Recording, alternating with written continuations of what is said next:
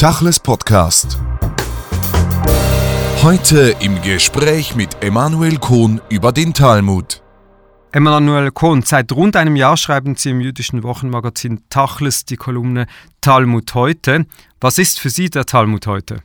Zuerst einmal möchte ich sagen, dass es mir eine große Freude macht, diese Kolumne zu schreiben. Der Talmud ist für mich das Herzstück des Judentums. Viel mehr als die Bibel eigentlich. Die Bibel ist universell und äh, natürlich äh, jüdisch sehr wegweisend, aber die wirklich klassische jüdische Kreation, literarisch, philosophisch, religiös, äh, auf allen Ebenen, ist sicher der Talmud äh, in seiner Vielfalt. Und äh, ich finde es sehr spannend, ähm, gegenwärtige Themen der Gesellschaft, in Politik und in allen Gebieten durch die vielfältigen Quellen des Talmuds neu zu beleuchten. Das finde ich sehr spannend. Und das ist auch das, was Sie alle zwei Wochen machen. Sie sind aktuell, Sie bringen den Talmud, der ja Jahrhunderte alt ist, und seine Texte, seine Quellen in Verbindung mit Themen von heute. Im letzten Jahr war natürlich dominant die Pandemie, die Corona-Pandemie. Nach der ersten, zweiten Kolumne sind dann die Stereotypen mal durch und dann wird es schwierig, die Anbindungen zu finden. Wie sind Sie damit umgegangen?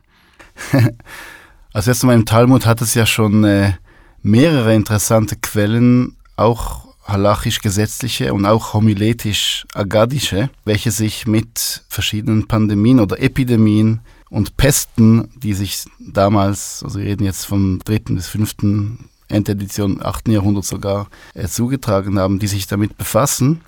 Und da hat es äh, natürlich verschiedene Quellen, die sich damit auseinandersetzen. Und das ist sehr spannend, äh, die damalige Realität mit der heutigen zu vergleichen. Das kann man auch weiter spannen, der Umgang mit Vereinsamung äh, und andere Erscheinungen, die dieses Thema tangieren.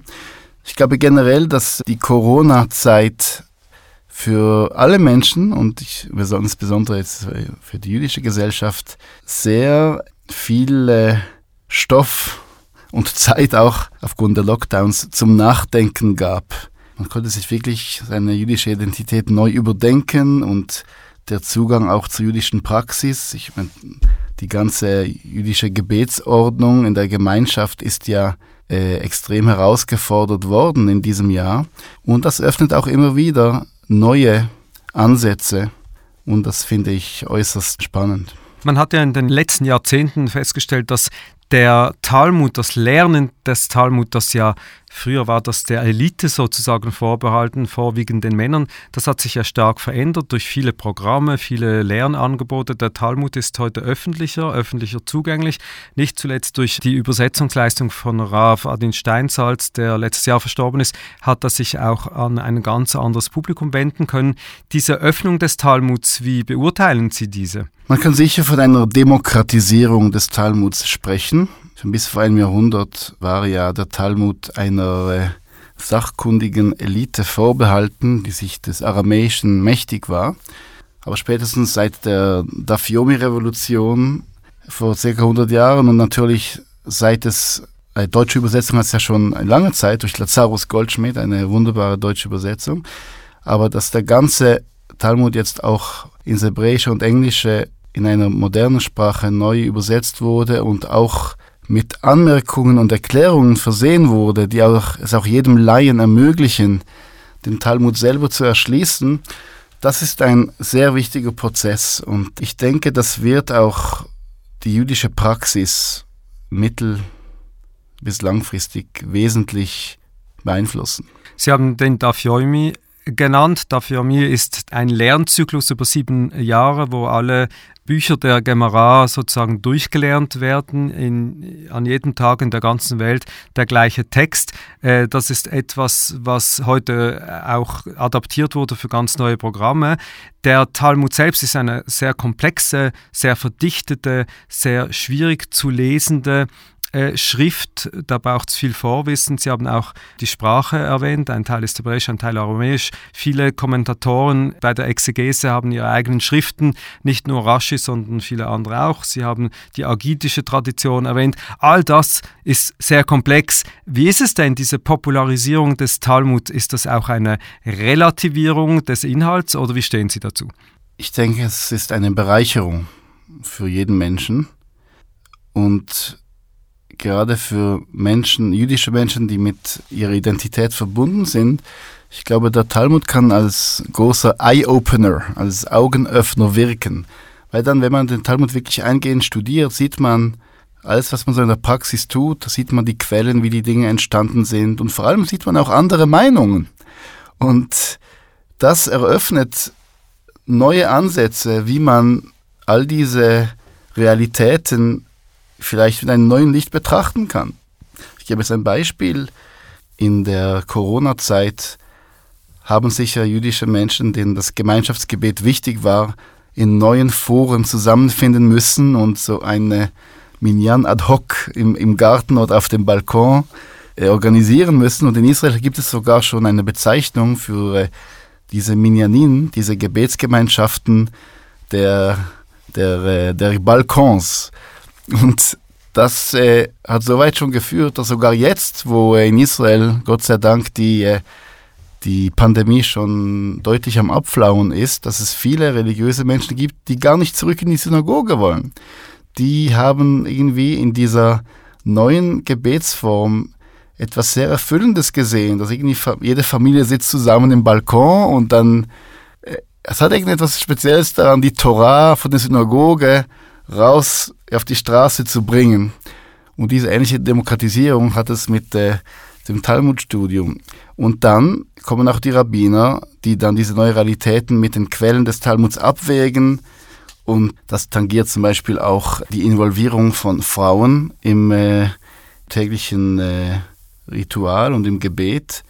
Ich denke, der Talmud liefert da sehr viele reichhaltige Quellen und da sieht man, dass das Judentum eigentlich viel vielfältiger ist in seinem Ursprung und deshalb auch viele pragmatische und flexible Lösungen ermöglichen kann, wenn man diese anpeilen möchte. Der Talmud ist ja eigentlich letztendlich nichts anderes als eine Streitschrift, eine dialektische. Sie haben es äh, vorhin erwähnt, es ist wichtig, die andere Meinung zu hören. Dieser Streit, der dem jüdischen Denken und der Entwicklung der Gesetze und der Tradition zugrunde liegt, dieser Streit fehlt vielleicht heute sogar ein wenig beim Ringen um das bessere Argument. Wie wichtig wäre es, dass dieser Talmud, die Idee des Talmuds in den Schriften heute fortgeführt würde? Ja, sicher. Der Talmud ist ja die Quintessenz des jüdischen Geists. Und dieser wird durch diese Debattenkultur ausgedrückt.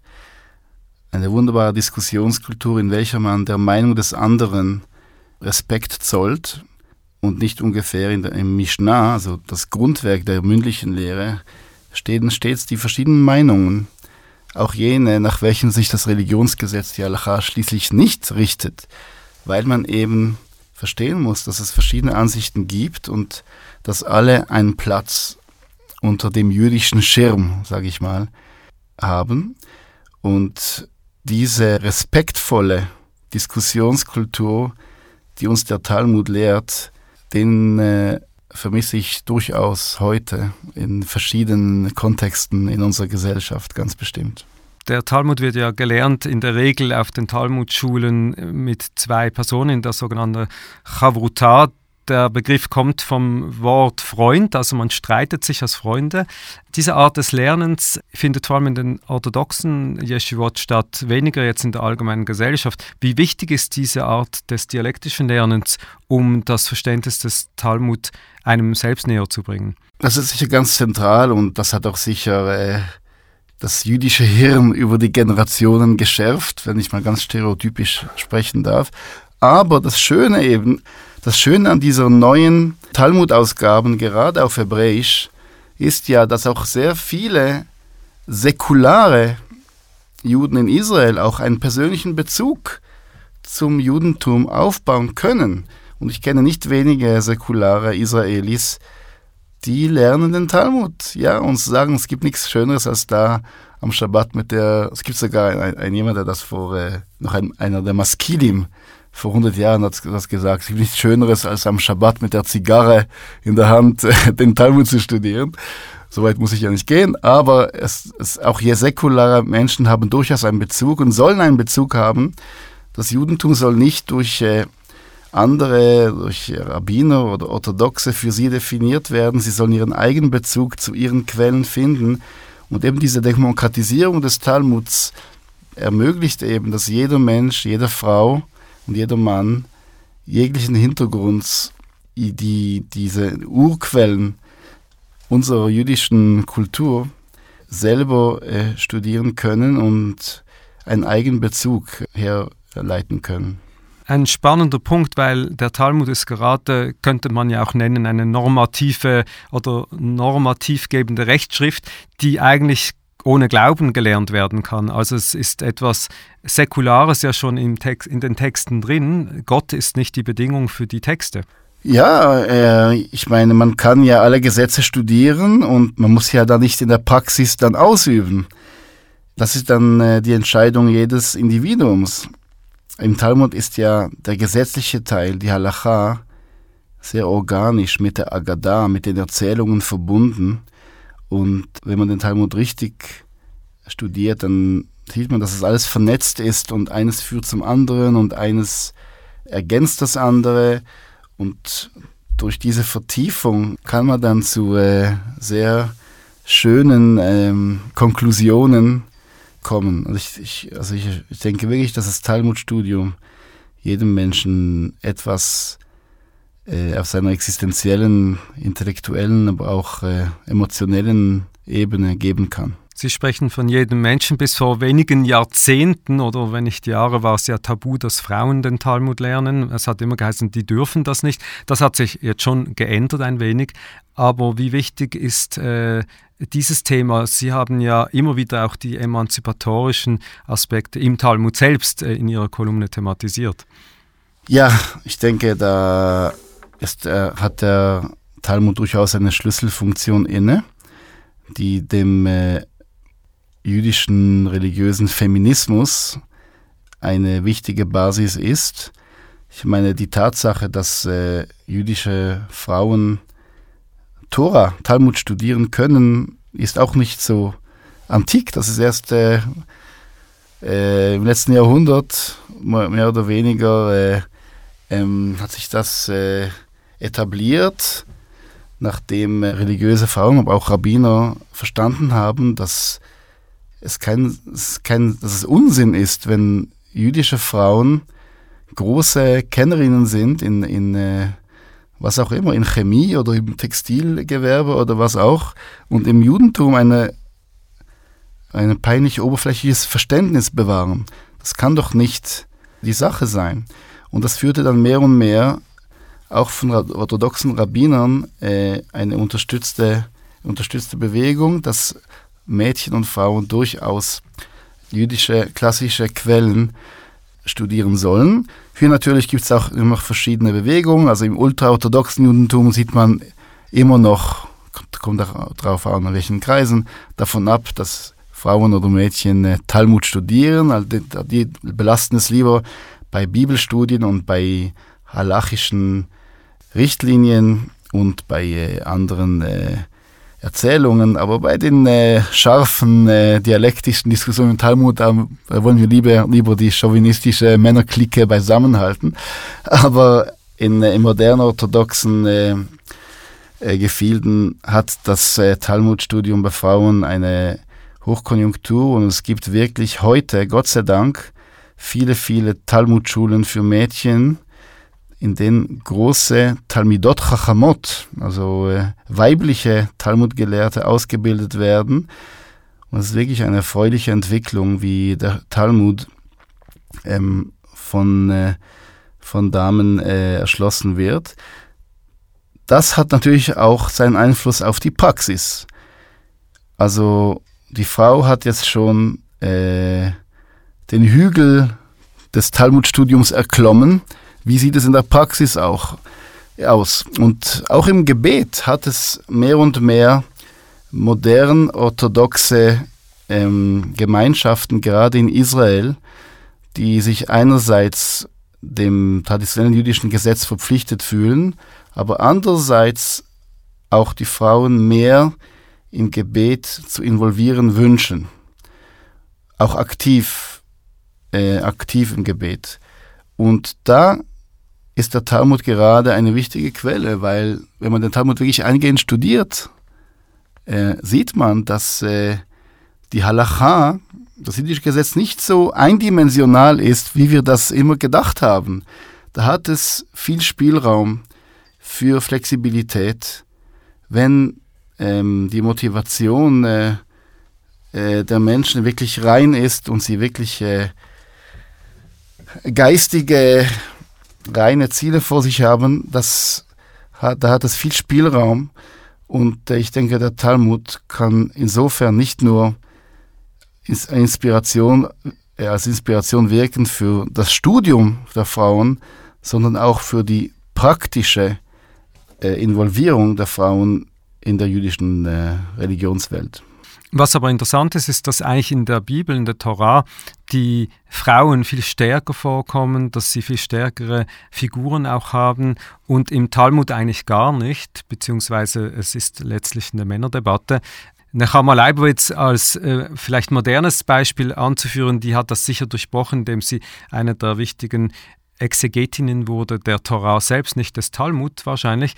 Wie blicken Sie auf diese vielleicht Idee, dass Frauen jetzt mit an, an der Diskussion beteiligt würden, dass der Talmud auch mit Stimmen von Frauen weitergeführt wird? Also muss es natürlich auch im historischen Kontext äh, beachten. Ähm, Talmud wurde zwischen dritten, ich rede jetzt vom babylonischen Talmud, der hatte auch den Jerusalemer Talmud, aber der, der babylonische Talmud war zwischen dritten und fünften Jahrhundert mehrheitlich verfasst. Es hat noch weitere Ergänzungen bis ins achte Jahrhundert. Da waren natürlich viele Frauen vom intellektuellen Prozess ausgeschlossen und das widerspiegelt sich natürlich im Talmud. Das ist interessanterweise eine, die herausragt, das ist die Bruria und aber die Ausnahme bestätigt die Regel. Also da hat es nicht viele äh, weibliche talmudische Gestalten. Aber natürlich äh, in der Exegese könnte man heute sagen, man könnte natürlich jetzt Frauenstimmen populär mit einbringen und die Debatte in der modernen Zeit, wie eben der vorhin erwähnte Adin Steinsalz, ähm, ja, weiterführen. Ja klar, in der modernen jüdischen Literatur, es gibt, also ich wüsste jetzt nicht von einem äh, Symposium in, in Israel, in welcher nicht auch Frauen äh, dozieren. Das gehört schon zum Bon Ton, auch in orthodoxen Kreisen. Ich rede jetzt nicht von ultraorthodox-charetischen Kreisen, die tra traditionell immer noch patriarchalisch aufgebaut sind, aber in modernen orthodoxen, auch rabbinischen Kreisen gehört es längst zum äh, Bon Ton. Nicht nur Bon Ton, man versteht, dass Frauen äh, intellektuell eine Sache sehr tief und äh, teilweise anders und oft auch interessanter beleuchten können. Und die sind durchaus Teil des Diskurses. Also da hat es Gott sei Dank wirklich eine Revolution. Äh, Revolution hat da stattgefunden und, äh, und ja, es hat noch viele Hügel zum Erobern, aber wir sind auf gutem Wege.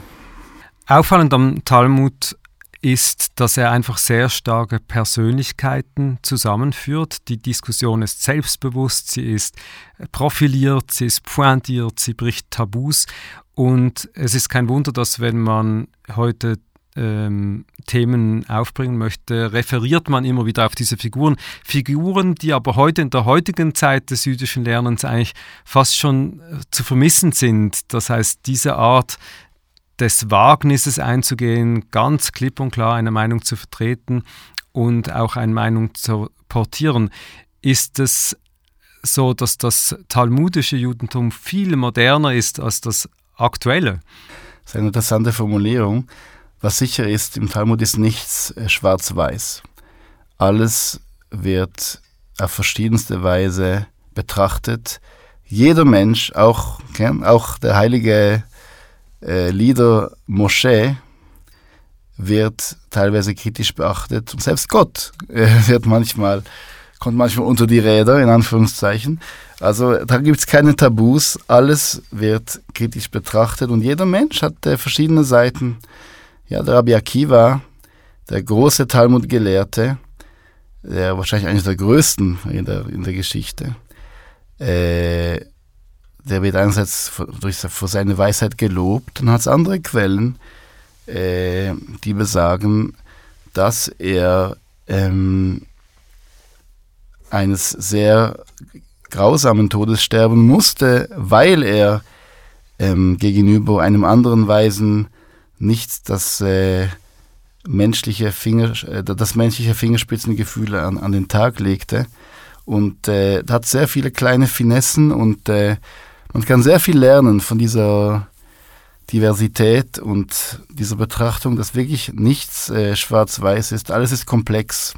Die Menschen, die Realität, das Leben und in unserer teilweise populistischen Welt ist diese Betrachtungsweise äußerst relevant. Na gut, Sie haben jetzt Rabbi Akiva genannt. Äh, bei ihm könnte man sagen, schlechtes Beispiel, weil er hat mit seinem Leben bezahlt, letztlich für seine eigene Meinung. Aber wenn wir jetzt die großen Denkschulen nennen, äh, äh, Shammai und Hillel, äh, um diese Tradition mal aufzugreifen, Heute hat man ja den Eindruck, innerhalb der jüdischen Debatte gibt es so viele Tabus, man kann gar nicht mehr so offen debattieren, wie das damals der Fall ist. Oder sehen Sie das anders? Es ist äußerst spannend, die äh, Diskussionen zwischen Hillel und Shammai, den beiden Schulen, ähm, äh, diese äh, wirklich mal zu analysieren. Und wenn man die Hunderte von äh, Meinungsverschiedenheiten analysiert, kommt man zum Schluss, dass da hat es zwei Betrachtungsweisen auf, auf das Leben. Die Schule Schamais möchte den Menschen zum Himmel, empo, Himmel empo, emporheben. Also Schamai hat immer die Warte des Himmels, des Absoluten, des Idealen. Und deshalb ist die halachische Meinung Schamais oft strenger als die von Hillel. Hillel steht unten auf dem Boden und er wächst von unten mit den Menschen nach oben. Er ist äh, insofern viel menschlicher, hat weniger strenge halachische Ansprüche und äh, die Halacha ist zwar äh, generell nach Hillel, dass wir wollen diesen menschlichen äh, Ansatz zum Gesetz.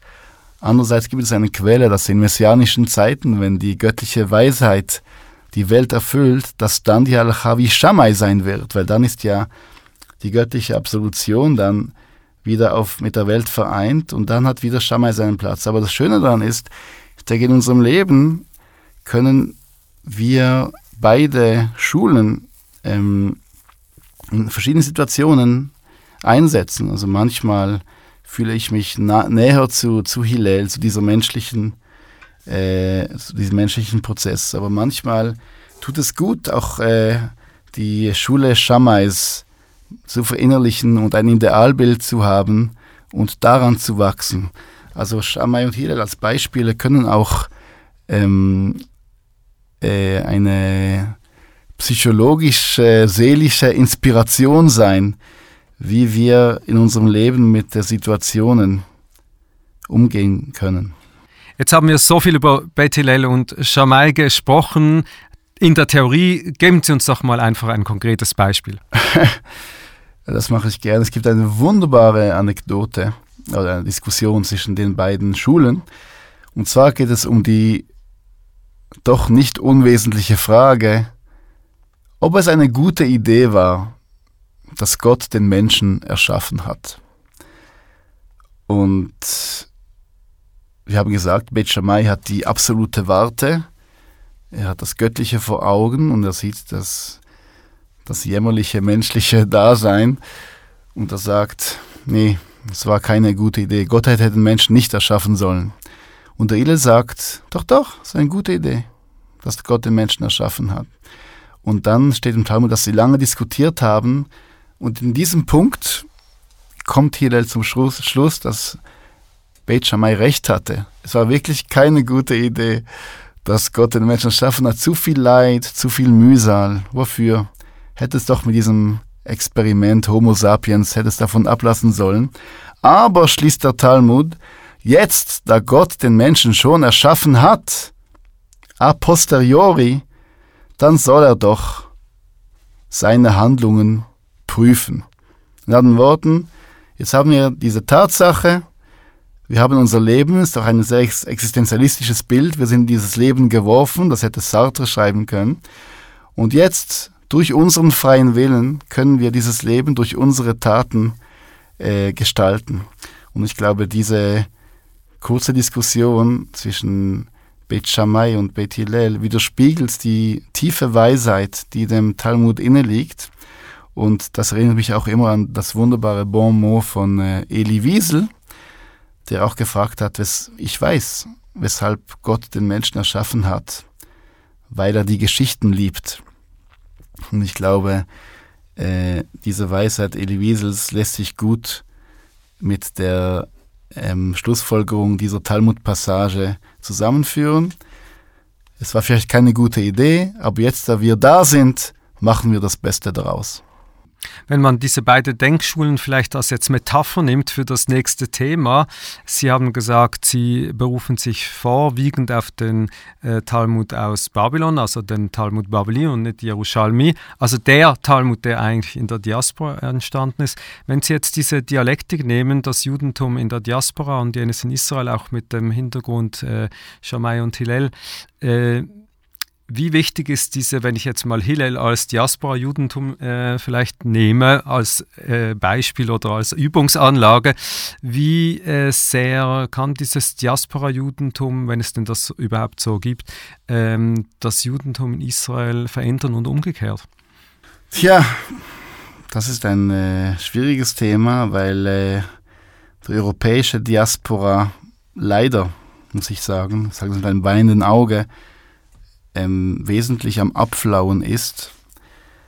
Dubnov, der Historiker, sagte, es hatte immer zwei Zentren, Zentren gegeben, Jerusalem und Babylon und äh, letzten Jahrhundert war es vielleicht äh, vorher Jerusalem und Europa und dann Jerusalem und Amerika. Heute mache ich mir Sorgen über äh, die jüdische Diaspora in Europa. Also das jüdische Leben, gerade was äh, die geistigen Entwicklungen und die Auseinandersetzung mit den Quellen betrifft, da ist schon ähm, Jerusalem, ich sage deutlich Jerusalem, nicht Israel. Jerusalem ist da wirklich für mich der Inbegriff ähm, der, der, der geistigen Entwicklung. Und äh, die Vielfalt jüdischen Lebens kommt insbesondere in Israel, in Jerusalem gerade, deutlich zum Ausdruck. Und ich denke, dass äh, ich hoffe, dass äh, die Diaspora sich weiter halten wird und ich werde alles tun, um auch diese äh, als deutsch sprechender jüdischer Mensch, der sich in äh, jüdischen Quellen ein bisschen auskennt, werde ich alles tun, um die Zukunft der deutschsprachigen Diaspora zu gewährleisten. Aber ich mache mir diesbezüglich schon einige Sorgen. Und dennoch, Babylon ist untergegangen, der Talmud Bavli ist eigentlich Standard geworden, also der Text, der in der Diaspora entstanden ist. Wie wichtig ist denn diese Debatte in der Diaspora? Weil man hat heute den Eindruck, dass sie ja stark verpolitisiert wird und dass gerade die Diaspora-Juden irgendwo äh, links oder rechts liegen gelassen werden, dass ähm, die Einheit, der Gedanke einer jüdischen Einheit in ihrer ganzen Vielfalt etwas abhanden gekommen ist, also dass man eben die jüdische Debatte, das jüdische Denken überall auf der Welt entwickelt. Ja, ich denke, dass äh, da das von der ultraorthodoxen Gemeinschaft kontro kontrollierte Oberrabbinat ein bisschen in Selbstkritik üben muss, weil da hat man es leider versäumt, jedem Juden auf der Welt und gerade solche, die nicht Teil der Orthodoxie sind, das Gefühl zu geben, dass sie Teil der Familie sind und Teil der jüdischen Debattenkultur und auch der Praxis in Israel. Und es ist sehr, sehr wichtig, dass Israel, dass gerade die religiösen Führer in Israel es verstehen, dass diese Brücke zu allen Juden in der Welt unbedingt gestärkt werden muss durch gemeinsamen Dialog, durch gemeinsames Lernen und durch Respekt und auf keinen Fall ähm, Standpunkte eingenehmen werden dürfen, die Juden in der Welt von gewissen Aspekten Jerusalems entfremdet. Das wäre eine Tragödie.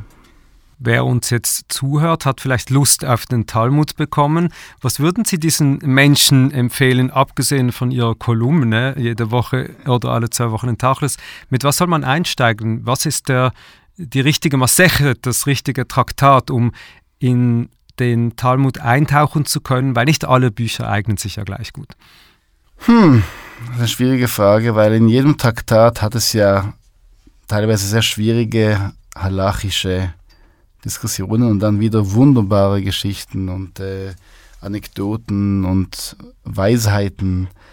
Und ich würde einfach mal reintauchen. Und äh, ich bin sogar nicht so ein großer Fan äh, für Dafyomi. Ich werde Sie da überraschen, weil oft habe ich das Gefühl, dass man oft da durchhuscht und manchmal versteht man gar nicht alles und äh, in manchen Fällen habe ich das Gefühl, dass äh, die Quantität, also das tägliche, die tägliche Talmud-Doppelseite schnell fertig zu bringen, manchmal höhere Priorität hat, als wirklich da das in Tiefe zu verstehen. Also anstatt mich da äh, dem Dafyomi anzuhängen, würde ich mal äh, jedem empfehlen, ein, äh, ein, ein, ein Talmud-Traktat einfach zur Hand zu nehmen. Es gibt ja auch verschiedene Werke, gerade von Raff Steinsalz, äh, die den Talmud für jedermann ähm, ein bisschen äh, annähern und das als Basis kann man dann benutzen, um äh, weiter sich zu vertiefen. Es ist auch viel Sekundärliteratur.